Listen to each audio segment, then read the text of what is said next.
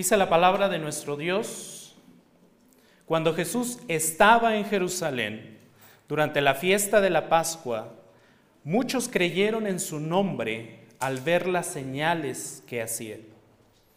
Pero Jesús, en cambio, no se confiaba en ellos porque los conocía a todos.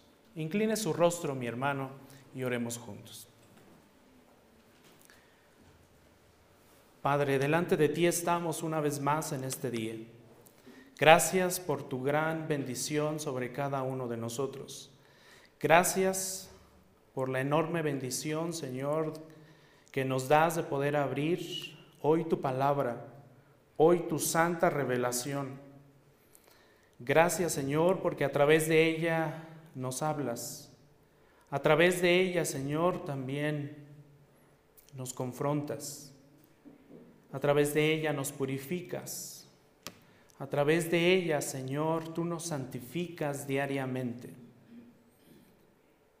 ¿Qué más bendición queremos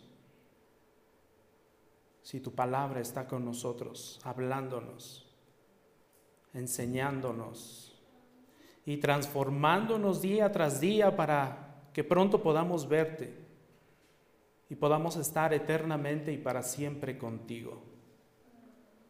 Muchas gracias porque el día de hoy nos permites escuchar tu voz. Habla tú, Padre Santo. Habla tú, Señor nuestro, nuestro único y suficiente Salvador. Queremos oír tu voz, queremos oír tu palabra, penetrando en nuestra mente y en nuestro corazón. Transforma nuestra vida haznos más semejantes a ti. Permite que lleguemos a tu estatura. Ciertamente somos indignos, ciertamente no merecemos estar delante de ti, ni siquiera merecemos levantar el rostro y mirar hacia ti. Perdona nuestro pecado, perdona nuestra iniquidad. Ten misericordia de nosotros, que tu gracia abunde y sobreabunde sobre cada uno de nosotros al escuchar tu voz, al escuchar tu palabra, al servirte, al glorificarte, al cantarte y al leer todo esto que tienes para nosotros. Gracias por la vida de nuestro pastor Fernando, de nuestro pastor Jesús. Gracias por la vida de cada uno de mis hermanos que están aquí en este momento que te buscan, que buscan tu rostro para exaltarte, porque solamente tú lo mereces. En el nombre de Cristo Jesús te damos gracias. Amén. Este mensaje, mis hermanos, es continuación de toda una serie que me propuse iniciar hace algunos meses en el Evangelio de Juan. Realmente cuando nosotros vemos el capítulo 2 en nuestras Biblias, vemos que Jesús realizó tres señales que revelaron su deidad. En el versículo 11 del capítulo 2, Jesús convirtió el agua en vino en una boda, en un evento especial, y sus discípulos creyeron en él. Más adelante, en el versículo 18, Jesús expulsó a los comerciantes del templo y la reacción en este caso fue negativa. Los judíos le dijeron, ya que haces estas cosas, ¿qué señal nos muestras? ¿Qué pruebas nos das?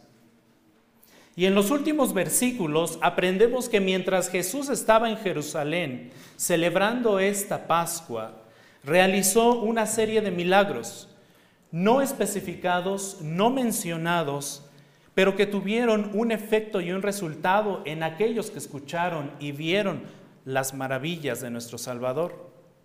En este caso dice la palabra de nuestro Dios en el verso 23, muchos, muchos creyeron en su nombre. Como vemos, hubo muchas y diversas respuestas hacia Jesús, pero no hubo una respuesta de Jesús hacia ellos ni a sus discípulos, ni hacia aquellos que expulsó del templo, y sobre todo ni siquiera a aquellos que vieron sus milagros y creyeron en Él. Pero Jesús, en cambio, no se confiaba en ellos, dice la palabra de Dios, porque los conocía a todos y no tenía necesidad de que nadie les diera testimonio del hombre, porque Él conocía lo que había en el interior del hombre. Ellos creyeron en el nombre de Jesús cuando vieron sus señales. Ellos creyeron en Jesús cuando vieron sus milagros, pero Él no creyó en ellos.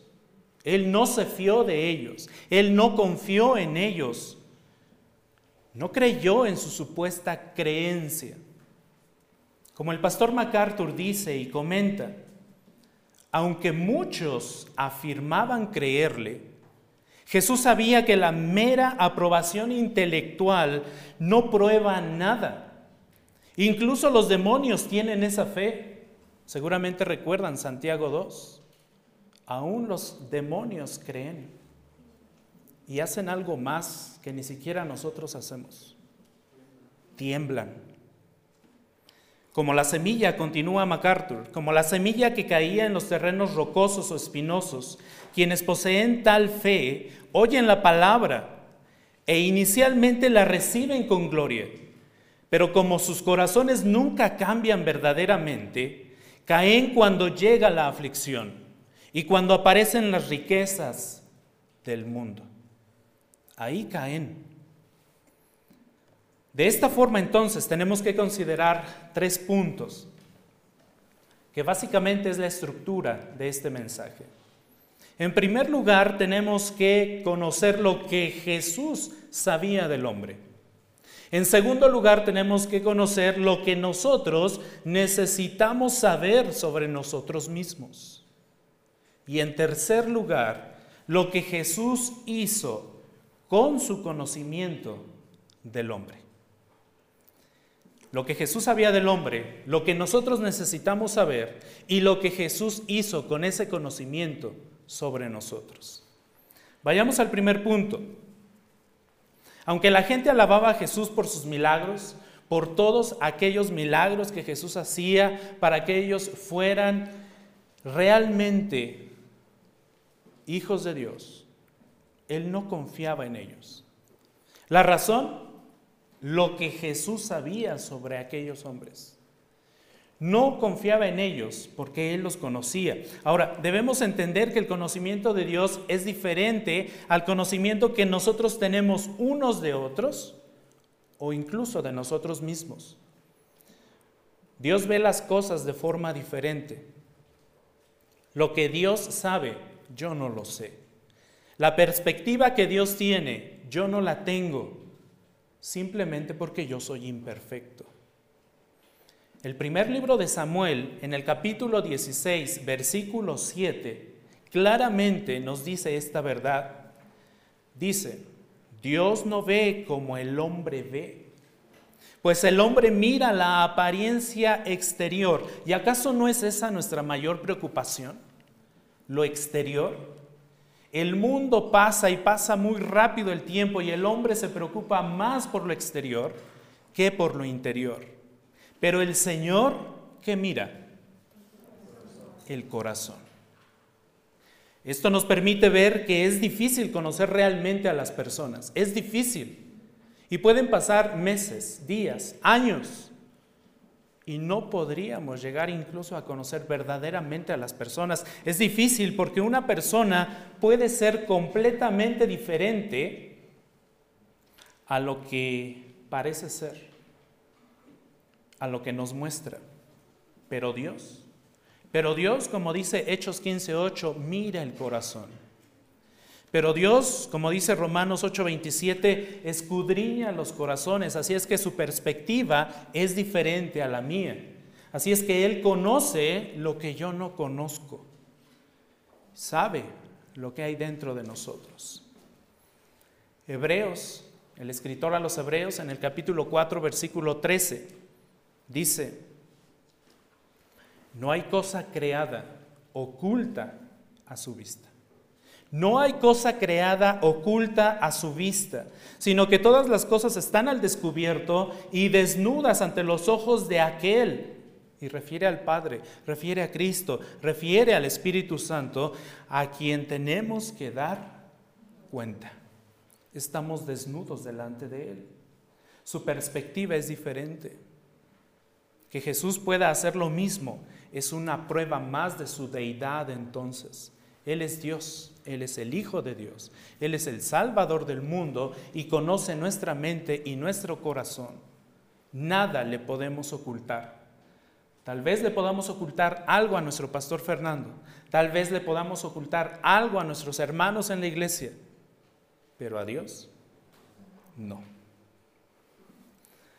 No tenía necesidad de que nadie le diera testimonio del hombre porque él conocía lo que había en el interior del hombre. Ahora, ¿hay forma de conocer lo que Jesús conocía? ¿Hay forma de saber qué era aquello que Jesús conocía y que nos dice el texto? Sí. Si la Biblia es la palabra de Dios, entonces la manera de conocer lo que Cristo sabe sobre el hombre es examinando lo que la Biblia dice sobre el hombre. Esa es la forma en la que podemos conocer. Esa es la forma en la que podemos tener luz acerca de lo que somos y de cómo vivimos y cómo nos ve Dios y qué perspectiva tiene Dios sobre nosotros. Jeremías en el capítulo 17, versículo 9, también es muy claro cuando dice, más engañoso es todo, perdón, más engañoso que todo es el corazón y sin remedio. ¿Quién lo comprenderá? Con frecuencia, cuando necesitamos ayuda, al tomar alguna decisión, se nos aconseja, confía en tu corazón. Sigue lo que tu corazón te dicte. ¿Acaso no hemos escuchado ese gran consejo? En muchas ocasiones, ¿verdad? Pues déjame decirte que eso es peligroso. Es lo peor que puedes hacer en tu vida, escuchar a tu corazón. ¿Sabes por qué? Porque Jeremías dice que ese corazón es engañoso y perverso.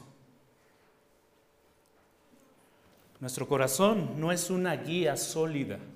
Nuestro corazón no es una guía moral. Nuestro corazón no tiene la verdad. No se trata de hacer las cosas o tomar las decisiones que tomemos de acuerdo a lo que nosotros sentimos en el corazón. La gran tragedia de nuestra raza es que debido al virus, y no estoy hablando del coronavirus, es que debido al virus e infección del pecado, nuestros corazones son perversos y engañosos. No confíes en tu corazón, hermana. No confíes en tu corazón, hermano. Enséñale a tus hijos a no confiar en su corazón. Tienes en qué confiar. No necesitas tu corazón. Tienes en qué confiar. Y en qué confiar plenamente. Esto se ve claramente en la actitud del hombre hacia el Creador.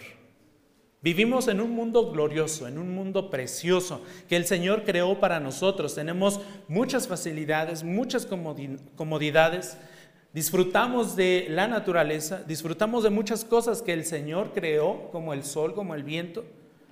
Disfrutamos de toda la bendición de Dios.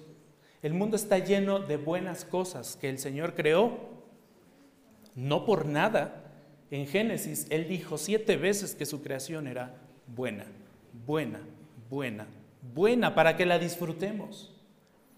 Pero ¿cómo respondemos? ¿Cómo respondemos a Dios ante esto?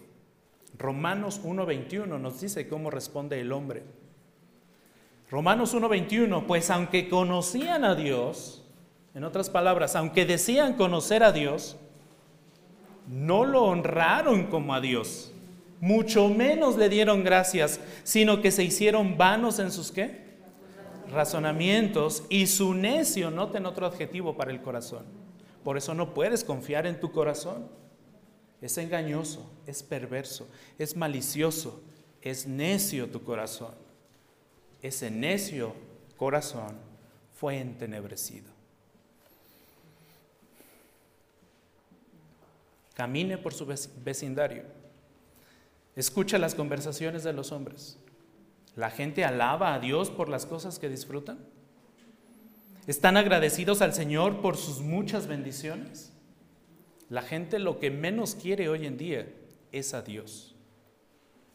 La respuesta es no. La gente no honra ni agradece a Dios. Nada, absolutamente nada. Ni la salud, ni la provisión, ni el alimento que el Señor da. Al contrario, la gente trata continuamente de evitar a Dios y de ensalzarse a sí misma.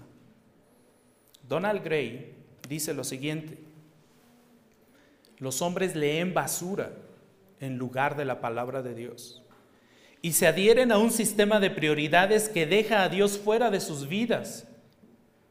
Multitudes de hombres pasan más tiempo afeitándose que en sus almas. Y multitudes de mujeres dan más minutos a su físico que a la vida del Espíritu eterno. Cuando caminamos, cuando miramos, cuando vemos dentro del corazón humano, vemos lujuria, vemos codicia, vemos envidias, vemos odio, vemos orgullo, vemos ira, vemos celos. ¿Por qué? Porque la palabra de Dios en Marcos 7, 21 al 23 es muy clara cuando dice, porque de dentro del corazón de los hombres salen los malos pensamientos, fornicaciones, robos, homicidios, adulterios, avaricias, maldades, engaños, sensualidad, envidia, calumnia, orgullo e insensatez, todas estas maldades de adentro salen y contaminan al hombre. Y no solamente te contaminan a ti, contaminan a todos los que te rodean. Contaminan la vida de tus hijos, contaminan la vida de tus familiares todas estas maldades. Jesús sabía esto sobre el hombre.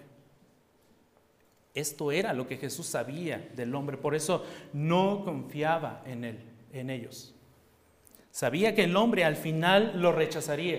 Jesús sabía que el hombre al final se burlaría de él. Jesús sabía que el hombre al final le escupiría. Jesús sabía que el hombre al final le pondría una corona de espinas. Jesús sabía que el hombre lo iba a subir a una cruz para morir. Por lo tanto, no confió ni siquiera en los que lo aclamaban, porque conocía el corazón del hombre. Considere ahora el diagnóstico espiritual de Pablo. Usted conoce este diagnóstico en la carta a los romanos, en el capítulo 3, versículos 10 al 18. Dice, como está escrito, no hay justo ni aún uno no hay quien entienda, no hay quien busque a Dios. Todos se han desviado, aún se hicieron inútiles. No hay quien haga lo bueno, no hay ni siquiera uno. Sepulcro abierto es su garganta. engañan de continuo con su lengua. Veneno, veneno de serpientes hay bajo sus labios. Llena está su boca de maldición y amargura. Sus pies son veloces para derramar sangre. Destrucción y miseria hay en sus caminos, y la senda de paz no han conocido. No hay temor de Dios delante de sus ojos. Todas estas son citas del Antiguo Testamento. Todo esto usted también lo encuentra en el Antiguo Testamento desglosado. ¿Quiere una exégesis de este pasaje? Vaya al Antiguo Testamento. Con todas ellas Pablo resume una de las más grandes doctrinas que nosotros debemos entender, la doctrina de la depravación total. Esto significa que como resultado de la caída allá en el Edén, cuando el hombre cayó en pecado, cada parte de la naturaleza del hombre Nuestros impulsos físicos, nuestras emociones, nuestra voluntad, nuestra conciencia, nuestros pensamientos, cada parte está contaminada por motivos y deseos pecaminosos. Isaías 1.6 es muy claro cuando dice, desde la planta de tu pie hasta la cabeza no hay nada sano en él, desde la planta del pie hasta la cabeza. Jonathan Edwards, en uno de sus escritos, dice, no, todo, no solo todo el mundo es corrupto, sino que lo está por todas partes, en todos los poderes, facultades y principios. Cada parte está depravada. Y no solo cada parte es corrupta, sino sumamente corrupta, poseída por terribles principios de corrupción, disposiciones horriblemente malvadas y principios de pecado que pueden ser representados por el veneno de áspides, lo cual hace a los hombres como víboras y aún como demonios. Cuidado. Son palabras fuertes de parte de Jonathan Edwards, pero muy ciertas. Esto es lo que la Biblia dice sobre la humanidad. Esto es lo que Jesús sabía del hombre y es la razón de por qué no confió en los hombres. Ahora vayamos al segundo punto. Lo que necesitamos saber. Ya sabemos lo que Jesús sabe de nosotros. Ahora lo que nosotros necesitamos saber sobre nosotros mismos. ¿Qué es aquello que nosotros necesitamos saber? Tres cosas básicamente. La primera de ellas, necesitamos saber que debemos reconocer y aceptar la verdad acerca de nuestra maldad, acerca de nuestra culpa ante Dios. Necesitamos saber que debemos reconocer y aceptar nuestra maldad y culpa. Cuanto antes reconozcamos esta verdad, la verdad de que no somos básicamente buenas personas, nadie de nosotros es básicamente una buena persona, nadie. No hay ni siquiera uno, dijo Pablo. Todos somos pecadores, ofensivamente malvados. Lo único que buscamos es hacerle mal al otro. Buscamos continuamente deshonrar a Dios. De todas formas, de todas maneras, somos dignos de condenación eterna. Esa es nuestra realidad. Somos dignos de condenación eterna y tenemos que reconocerlo. Pero ¿cómo lo hacemos? ¿Cómo llegamos a ver con precisión nuestra condición moral y espiritual? La mejor forma es estudiando la enseñanza de la Biblia acerca de Dios y meditando sobre lo que Dios nos pide. Esa es la mejor forma. ¿Cuánto tiempo pasa usted delante de este espejo? ¿Cuánto tiempo pasa? ¿Cuánto tiempo invierte? ¿Es comparable ese tiempo que pasa usted delante de este espejo al tiempo que pasa delante del espejo de su habitación? Isaías fue un israelita eminente, un profeta grande. Un día, este israelita, este profeta, fue al templo a orar. En un momento de crisis, una crisis nacional. Y lo que vio cambió su vida, literalmente. Una visión de Cristo en el trono de la gloria, dice Juan 12. Vio el trono de la gloria y ahí sentado al Cristo crucificado por nuestros pecados. Con ángeles que lo rodeaban y cantaban, Santo, Santo, Santo, es el Señor de los ejércitos, el Dios Todopoderoso. Dos veces es mencionada esta frase en la palabra de Dios, aquí en Isaías y en Apocalipsis solamente. Santo, santo, santo. Entonces, la reacción de Isaías fue esta. Ay de mí, ay de mí, ay de mí porque perdido estoy, pues soy hombre de labios inmundos y en medio de un pueblo de labios inmundos habito, porque mis ojos han visto al rey, al Señor de los ejércitos. Cuando tú lees tu Biblia, cuando tú lees la palabra de Dios, puedes decir, ay de mí, Puedes tener y sentir el mismo temor que Isaías sintió al ver el trono de Dios en la gloria. Porque esta es su palabra y debieras temer delante de Dios al leerla. Y debieras reconocer que eres pecador delante de Él. Había visto a Dios y por primera vez, bajo esa luz santa que estaba viendo Isaías, vio la verdad sobre sí mismo.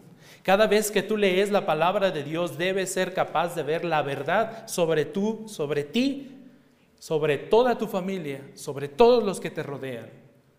Y esa verdad es que eres pecador. Debes ser capaz de reconocer eso. Asimismo, si nuestras mentes conciben la grandeza y especialmente la santidad de Dios, si nuestras mentes llegan a comprender ese principio, entonces la reacción instantánea y más natural será humillarnos delante de Dios por nuestro pecado y culpa. De otra forma, no podremos decir lo que Isaías dijo, ay de mí, ay de mí porque indigno soy. De modo que aprendemos de nuestra maldad a través del conocimiento de Dios obtenido de esta santa revelación. Hermanos, debido a que estamos cegados por el orgullo espiritual, completamente cegados, no percibimos nuestro estado de miseria. Por eso hace un momento decía que Dios tiene una perspectiva muy diferente de nosotros, a la que nosotros tenemos de nosotros mismos y de aquellos que nos rodean. Si hay alguien que nos conoce perfectamente bien, no es el pastor Fernando, no es el pastor Jesús Cano, y mucho menos yo, es Dios. A nosotros tres nos podrás esconder cualquier cosa que tú quieras y mandes, pero a Dios no. De Él no te vas a burlar, porque estás desnudo delante del Dios vivo y verdadero. Reconocer nuestra miseria para avergonzarnos es vital. Muchas veces debiéramos ser como aquel pobre publicano que ni siquiera se atrevió a levantar los ojos al cielo y decir, Dios, ten piedad de mí, porque soy pecador.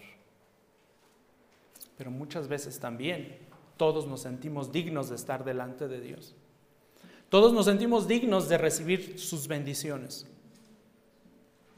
por mis virtudes, porque me porto bien, porque yo no hago mal a nadie. ¿Realmente? Solamente tú lo sabes y Dios mismo. Yo no lo sé, Él sí.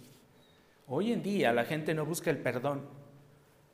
Hoy la gente no busca el perdón, principalmente porque no se cree culpable. No se cree culpable la gente. La gente piensa que siempre es buena y que está haciendo lo correcto. Pero si leyeran y reflexionaran tan solo un poco, tan solo un poco en los diez mandamientos o en el sermón del monte del Nuevo Testamento, entonces tendrían una idea más clara de lo que verdaderamente son. En segundo lugar, necesitamos saber que nuestra única salvación es solo, es solo por gracia de Dios. Es solo por gracia de Dios. Dios ha provisto salvación por gracia a los pecadores. Dios justifica al impío, dice Romanos 4:5, a todos aquellos impíos que confían en Él. Romanos 3:24 dice, todos son justificados gratuitamente por su gracia, gratuitamente. Tú no necesitas pagar por la salvación. Tú no necesitas hacer nada para ganar esa salvación. Lo único que necesitas es humillarte delante de Dios y reconocer tu pecado y tener fe. Porque esa salvación vendrá a ti por gracia, como un regalo que no mereces por tu condición. Su gracia es el medio de la redención en Cristo Jesús. Solamente su gracia Dios envió a su Hijo, a Jesús, a morir en la cruz por nuestros pecados. Hizo esto por su propia misericordia. Hizo esto por su propia voluntad. Hizo esto para la gloria de su propia gracia. No porque nosotros lo mereciéramos. no porque nosotros fuéramos dignos, no lo merecemos, no podemos ganarlo, no podemos pagarlo, ni con toda nuestra vida. Es para ser recibido por fe, como dice Romanos 3:25. Esta gracia se recibe por fe solamente, por fe y solamente por fe. Richard Lovelace dice lo siguiente, una iglesia con una comprensión débil del pecado será inevitablemente una iglesia en la que la carne esté viva y la vitalidad espiritual muerta o débil. Si ponemos nuestra confianza en nuestras supuestas virtudes o habilidades como seres humanos, confiaremos en lo que podemos hacer nosotros humanamente. Pero si nos vemos a nosotros mismos como pecadores débiles, como pecadores muertos, como lo que realmente somos, porque eso somos, entonces humildemente depositaremos toda nuestra confianza en Dios.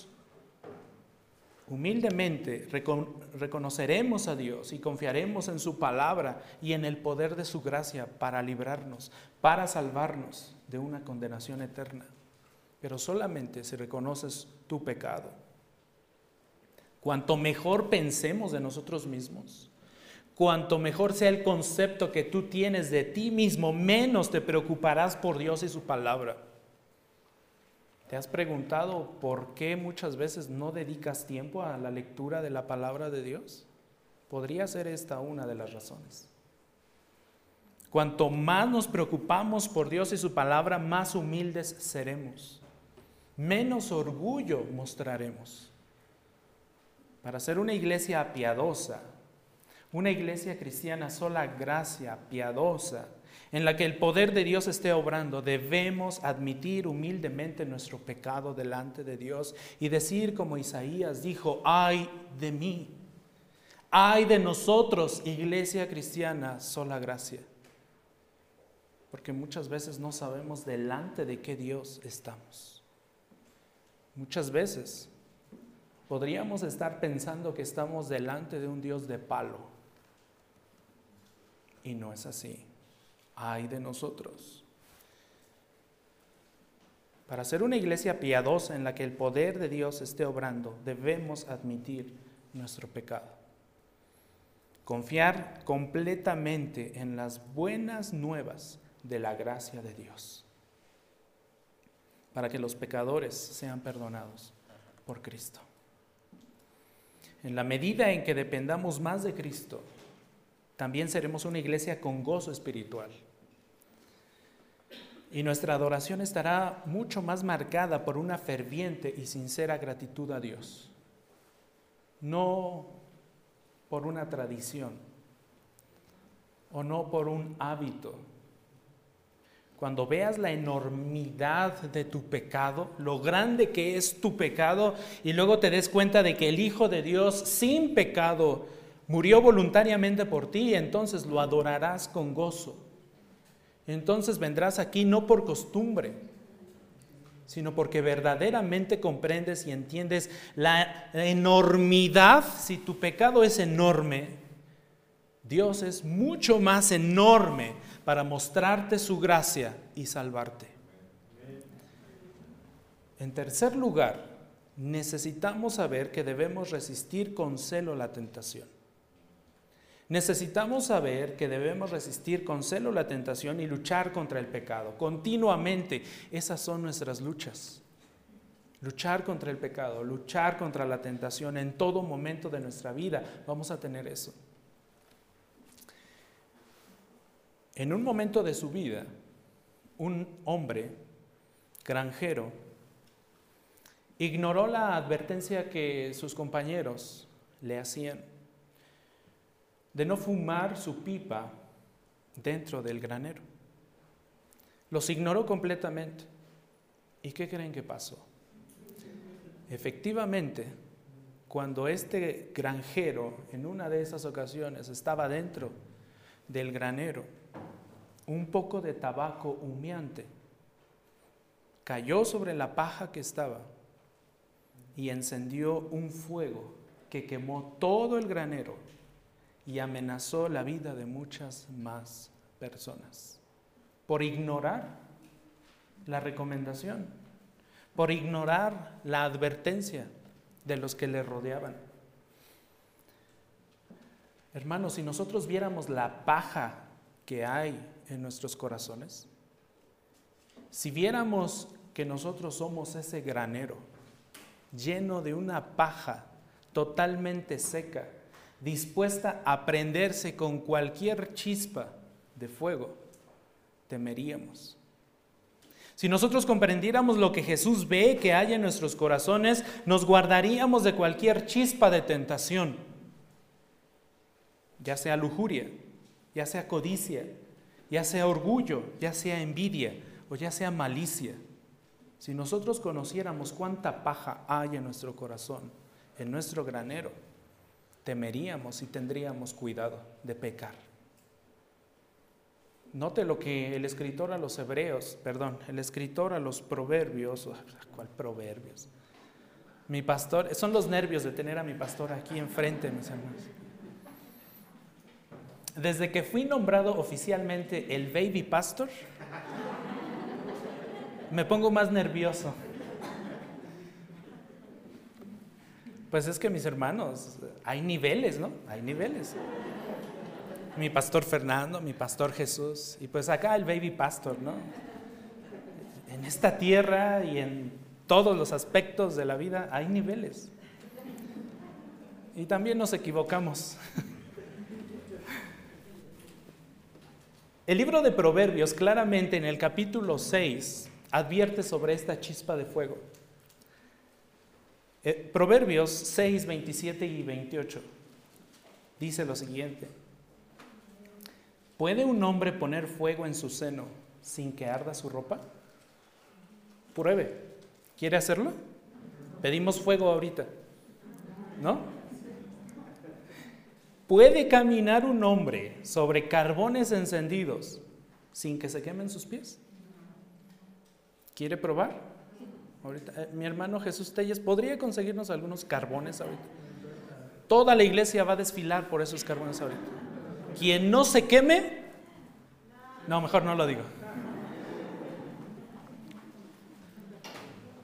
Cuidado hermano, porque muchas veces jugamos con fuego y nos quemamos.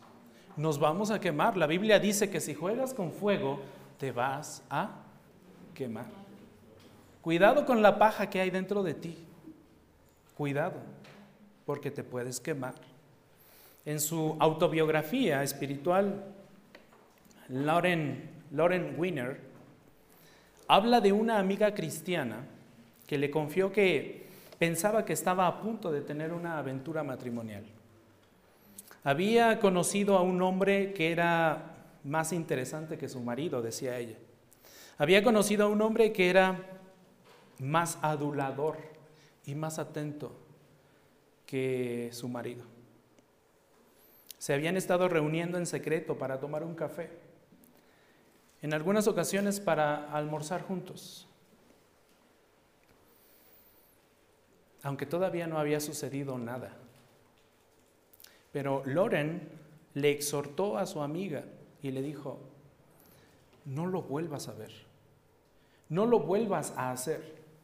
La próxima vez que tengas la tentación de llamarlo, llámame a mí primero e iremos al cine juntas. Pero no lo vuelvas a hacer. A estas palabras Loren también agregó sabiamente, ¿sabes cómo le predicamos, perdón, sabes cómo le pedimos a Dios? ¿Sabes cómo le pedimos a Dios en el Padre nuestro que no nos deje caer en tentación? ¿No te has dado cuenta de cómo oramos fervientemente a Dios por ti para que no te permita caer en tentación? Su amiga ignoró el consejo, así como el granjero ignoró la advertencia de los que le rodeaban. Terminó en una aventura sexual y arruinó su vida. Arruinó su vida y varias vidas más de los que le rodeaban, tal y como le pasó al granjero. Hermano, tú eres ese granjero. Cuidado con el granero. Cuidado con la paja. No juegues con fuego. Tu lucha constante es contra las tentaciones y el pecado. Cuidado porque te vas a quemar, dice Proverbios. Si juegas con fuego, te vas a quemar, literalmente. Y no solamente arruinarás tu vida, arruinarás la vida de todos aquellos que estén a tu alrededor. Este es el tipo de pecado, este es el tipo de locura que Jesús, vio y ve en nosotros hoy también. No solamente lo vio en estos hombres que habían creído, aunque eran muchos, Él no se fió de ellos, porque conocía esto. Así que al reconocer la verdad sobre nosotros mismos, sobre nuestro pecado, sobre todas esas formas con las cuales pecamos contra Dios, dice el libro de los Salmos, contra ti y solo contra ti he pecado, nos protegemos de todo tipo de tentación. Cuando nosotros reconocemos ese pecado y cuando nosotros oramos fervientemente a Dios de que no, no, no permita en ningún momento que, nos, que caigamos en tentación. Marcos 14, 38 es muy claro cuando dice, velen, velen. ¿Cuánto tiempo velas, hermano? ¿Cuánto tiempo velas, hermanita? ¿Estás enseñando a velar a tus hijos? Hay beneficio al velar. Y al orar, dice Marcos 14, 38, vela y ora para que no entres en qué? ¿Por qué tienes tantas tentaciones en tu vida? Este podría ser un factor determinante y vital, porque no estás velando y porque no estás orando. Cuidado, no juegues con fuego. El espíritu está dispuesto, pero la carne, ¿qué? Es débil. Y si tu carne es débil, la iglesia, el cuerpo de Cristo, también podría llegar a ser débil. Santiago 1.12 dice, recuerda esta promesa, bienaventurado el hombre, bienaventurado, doblemente bendecido, es el hombre que persevera bajo la prueba. Porque una vez que ha sido aprobado, recibirá la corona de la vida que el Señor ha prometido a los que le aman. ¿Quiénes son aquellos que le aman? Aquellos que le temen, aquellos que guardan su palabra, aquellos que velan y aquellos que oran continuamente. Ellos recibirán esta corona. Hasta aquí entonces hemos hablado de lo que Jesús sabe de nosotros y de lo que nosotros necesitamos saber sobre nosotros mismos. Un tercer punto ¿Ya me pasé de la hora, mi pastor? ¿No? Me falta un último punto. ¿Lo abarco o ya está aquí? ¿Sí? Bueno, seguimos, porque este es el más largo, mis hermanos, por eso les, les pregunto.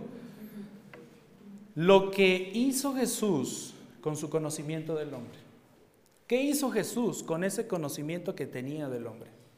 Ya vimos lo que él sabe. Ya vimos lo que nosotros necesitamos saber. Ahora, ¿qué hizo Jesús con eso que Él sabe sobre nosotros? Está claro en este capítulo 2 que Jesús no se confiaba de ellos porque los conocía a todos. Pero eso no significa que Jesús nos abandonó. Eso no significa que Jesús nos dejó a la deriva. Eso no significa que Él ignoró lo que estaba pasando con nosotros. La buena noticia del Evangelio es que Jesús hizo algo. Y básicamente dos cosas. En primer lugar, lo que hizo Jesús antes de subir a la cruz fue decirle la verdad al hombre. Fue ser directo con el hombre y decirle la verdad. Jesús habla directamente y francamente a toda la gente acerca de su maldad, acerca de su pecado, acerca de su iniquidad. Lea el Nuevo Testamento y lo verá. Lea los Evangelios y lo verá.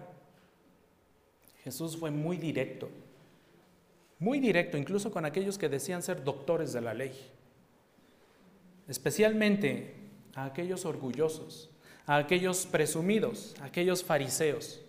Con ellos fue muy directo y les dijo la verdad. En una ocasión, un grupo de judíos se jactaba por, descender de Abraham, por ser del linaje de Abraham. ¿Y saben qué les respondió Jesús? En Juan 8:44 Jesús les dijo, ustedes, noten lo directo, lo directo que fue Jesús con estos hombres. Ustedes son de su padre el diablo y quieren hacer los deseos de su padre. Él fue un asesino desde el principio y no se ha mantenido en la verdad porque no hay verdad en él. Cuando habla mentira, habla de su propia naturaleza, porque es mentiroso y además es el padre de la mentira. Ay, cuántas veces mentimos, ¿verdad? ¿Cuántas veces decimos mentiritas piadosas? ¿De dónde? ¿De dónde nos inventamos eso? Una mentira piadosa. Entonces podría existir también el pecado piadoso, ¿no? ¿No? Cuidado, porque estamos jugando con fuego. Si nosotros mentimos, entonces el Dios eterno y verdadero ya no es nuestro Padre. ¿Quién es nuestro Padre? El diablo. Es un principio tan básico, es un principio tan pequeño, pero al mismo tiempo tan grande, que nosotros muchas veces ignoramos, con el cual nosotros jugueteamos continuamente y muchas veces durante el día, muchísimas veces durante el día, con el cual jugamos con nuestros, con las personas que nos rodean con nuestros propios hermanos incluso jugamos con este pecado de la mentira. Así, asimismo, como, como Jesús habló a estos hombres, nosotros debiéramos hablar de la maldad de los hombres y de nuestra culpa ante Dios constantemente. Pero ¿saben qué? Eso es algo que los cristianos cada vez más están ah, menos dispuestos a hacer. Hoy los cristianos ya no quieren hablar de ese pecado. Hoy ya no. Hoy nuestro testimonio es muy débil, muy, muy débil. Y tenemos iglesias débiles, temerosas, constantemente. En lugar de decir la verdad como lo hizo Jesús, muchos predicadores buscan atraer multitudes de personas diciéndoles cosas positivas, eh, motivándoles, eh, chistosas, eh, que se la pasen bien en el servicio, pero no mencionan en ninguna parte del servicio literalmente el pecado que tiene la iglesia. Y mucho menos mencionan la preciosa sangre de Cristo siendo derramada en aquella cruz. No se menciona. El problema es que las personas están sujetas a la ira de Dios. Y si tú no le dices a las personas que está sujeta a la ira de Dios, esa persona, ¿sabes qué? Va a ir al infierno. Va a morir eternamente. No importa cuán útil sea el consejo, no importa cuán útil sea eh, lo, lo que le digas motivacionalmente hablando. Lo que importa es el mensaje de la verdad. A menos que nazcan de nuevo, no podrán ver el reino de Dios. Fue muy claro Jesús cuando le habló a Nicodemo, a menos que nazcas de nuevo, no podrás ver el reino de Dios. Jesús dijo la verdad para que la gente se salvara. Y si no crees, entonces morirás en tus pecados. Como dice Juan en el capítulo 8.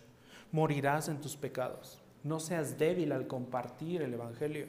Sé directo, sé claro, y como le dijo una vez Moisés a Josué, sé valiente.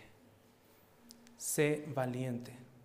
Esfuérzate por compartir la verdad de Dios. En segundo lugar, lo que hizo Jesús para responder o respondiendo a este conocimiento que él tenía de nuestra maldad y pecado fue morir en la cruz morir en la cruz por ti y por mí. ¿qué más quieres? ¿Qué otra bendición quieres si ya tienes la máxima bendición que puedes recibir en tu vida? Que el Dios único y verdadero, la divinidad en toda su perfección estuvo en esta tierra para subir a una cruz y morir por ti y darte salvación. ¿Necesitas algo más? No. No. ¿Qué temores tienes? ¿Qué miedos tienes? Vive para el Señor. Honra al Señor. Glorifica al Señor. Busca al Señor en todo momento. Y Él añadirá, Él lo ha prometido. Todo lo demás será añadido. Es su promesa. No busques nada más, solamente su reino. No vivas con miedo, no vivas con angustia y por supuesto no vivas pecando. No vivas deshonrándolo. Busca el reino de Dios y su justicia en esa cruz. Si no, no podrás ver el reino de los cielos. Muchos dijeron creer, muchos, pero cuando vinieron las pruebas, cuando vinieron las aflicciones, cuando vino el coronavirus, muchos mostraron si realmente habían creído o no. Muchos más mostraron en qué realmente confían y no es precisamente en Cristo. Muchos confían más en una vacuna que en Cristo. Ojo, no estoy diciendo que no se la pongan. Hagamos lo que nos corresponde. Hagamos lo posible y lo imposible déjaselo a Dios. Haz lo posible y lo imposible déjaselo a Dios. No vivas con miedos. Considera esto. Jesús murió por ti, conociendo toda la verdad acerca de ti, conociendo toda tu maldad, conociendo toda tu envidia, conociendo toda tu codicia, conociendo toda tu lujuria, conociendo todas tus ambiciones egoístas. Jesús murió por ti, conociendo todo eso. Jesús conoce a todos, conocía a todos y conocerá a todos los que vengan después de nosotros si es que Él no viene antes. Jesús sabe más sobre tu pecado y el mío de lo que jamás nosotros podremos saber de nosotros mismos. Y a pesar de eso, murió por nosotros de todos modos. De todos modos. Él subió a esa cruz, sabiendo todo esto, sabiendo que nosotros le crucificaríamos. Jesús sabe la verdad sobre nosotros. A Él no le podemos mentir. Él te amó y murió para hacerte suyo. Y luego se levantó de la tumba para darte el poder y la oportunidad de llevar un nuevo tipo de vida una vida en la que te entregues completamente, una vida en la que le entregues tu sucio corazón para ser limpiado, para ser renovado, para ser cambiado, para ser transformado, para ser santificado. Y una vida en la que extienda su amor entre la gente sucia y desagradable de este mundo. De ahí venimos nosotros. En algún momento, si tú ya has creído, en algún momento también estuviste dentro de ese grupo de gente sucia, maloliente, desagradable por su pecado. Cristo no pudo confiar en los hombres porque los conocía a todos. Pero nosotros podemos confiar en Él. Pero nosotros podemos confiar en Él y entregarnos a Él. Podemos acercarnos a Él con honestidad, sin pretender ser justos, porque no lo somos. Podemos acercarnos a Él para encontrar misericordia, gracia, oportuno socorro. Podemos acudir a Él en la debilidad para buscar fuerza. Podemos acudir a Él tentados para encontrar liberación. Podemos acercarnos a Él juzgándonos a nosotros mismos, buscando su compasión y un corazón entregado. También podemos acercarnos y acudir a Él en duelo, porque Él enjugará nuestras lágrimas. Podemos acudir a Él con hambre y sed. ¿Y sabes qué? Él nos saciará. Podemos llegar a Él perdidos Y Él, como dice el Salmo 23, restaurará nuestras almas y nos guiará por sendas de justicia. ¿Por amor de quién? Por amor de su nombre. Por amor de su nombre, para gloria suya. MacArthur hace un comentario en su Biblia, en su Biblia de estudio. Creencia en su nombre significa mucho más que un simple acuerdo intelectual. Requería un compromiso sincero que comprometía la totalidad de la vida como discípulo de Jesús. En otras palabras, como Jesús dijo en Mateo 16, 24, si alguien quiere venir en pos de mí, niéguese a sí mismo, tome su cruz y que me siga. ¿Estás dispuesto a seguir a Cristo? ¿Estás dispuesto a negarte a ti mismo? ¿Estás dispuesto a tomar su cruz? Si es así, gloria a Dios, porque su palabra es viva y verdadera. Vamos a orar.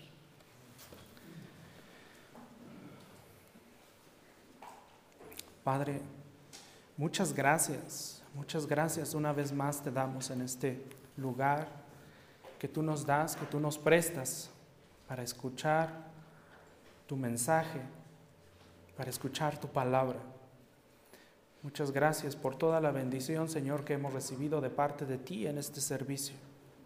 Te agradezco, Señor, porque indignos somos delante de ti porque continuamente pecamos delante de ti, Señor, y, necesitamos, Padre, que nos humilles.